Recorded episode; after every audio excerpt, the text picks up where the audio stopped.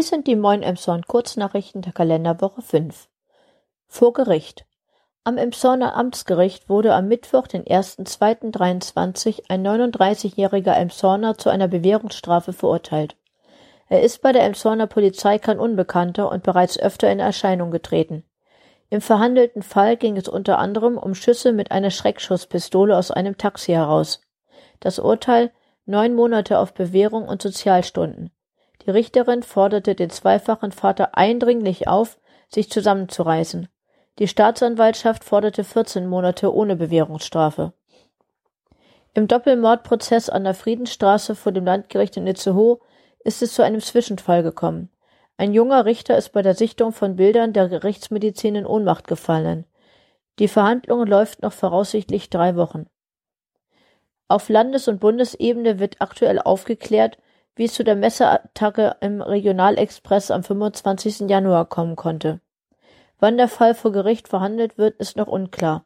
Für die getötete Emshornerin wird am kommenden Donnerstag, den 9.2.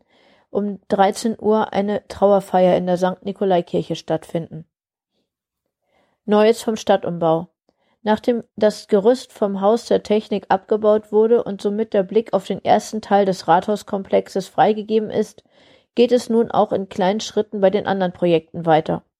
Bei dem alten Konturhaus, welches zur Fahrradgarage werden soll und Sitz des KJB werden könnte, hat eine Untersuchung ergeben, dass es keinen Denkmalschutz gibt. CDU und Grüne streiten sich um das Gebäude. Die CDU sieht die Kosten kritisch und hat eine Online-Petition gestartet. Den Grünen geht es um die Erhaltung Emshorner Geschichte. Klar ist aber, dass es im Innenhof des neuen Rathauses eng werden wird. Es müssen einige Parkplätze und auch eine Feuerwehrzufahrt geschaffen werden. Dadurch wird es entsprechend wenig Grün geben. Monika Tschemper von der SPD brachte es im Ausschuss auf den Punkt. Ich kann mir da keine Aufenthaltsqualität vorstellen. Das ist für mich völlig unbefriedigend. Immerhin ist kein flächendeckender Erdaustausch nötig. Untersuchungen haben ergeben, dass nur ein Teil der Erde auf dem Grundstück ausgetauscht werden muss. An, der anderen, an den anderen Stellen wird versiegelt entweder durch die Neubauten selbst oder indem saubere, nicht belastete Erde aufgetragen wird.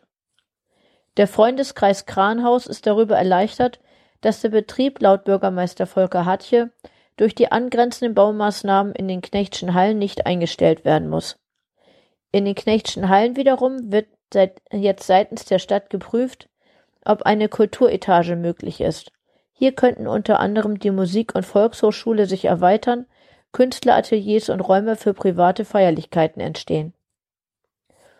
Ohne Hose in der Bücherei. Zu einem kuriosen Zwischenfall ist es am Samstag, den 28. Januar, in der Bücherei gekommen. Eine Familie aus Horst war im Gebäude unterwegs, als die Mutter und Tochter einen Mann im ersten Obergeschoss in einer Arbeitskabine beim Betrachten von Pornografie sahen. Der Vater informierte sofort den Leiter der Bücherei. Zu den Emshorner Nachrichten sagte Arne Tiedemann, dass sich sowas in den Kabinen nur schwer verhindern lässt, es sich aber um einen Einzelfall handelt. Starke Nerven. Noch bis voraussichtlich 16. Februar ist es auf der Hamburger Straße zwischen Adenauer Damm und Pflegeheim eng. Grund ist die einspurige Verkehrsführung mit einer Baustellenampel. Wenn jemand bei dunkelrot noch rüberfährt, geht gar nichts mehr. So steckte auch ein Krankenwagen in der Baustelle fest. Die Folge 45 Minuten brauchte eine Autofahrerin von der Autobahn bis zur Baustelle. Soweit die Kurznachrichten. Redaktion Peter Horst, gesprochen von Maike Neumann. Wir wünschen euch einen guten Start in die neue Woche.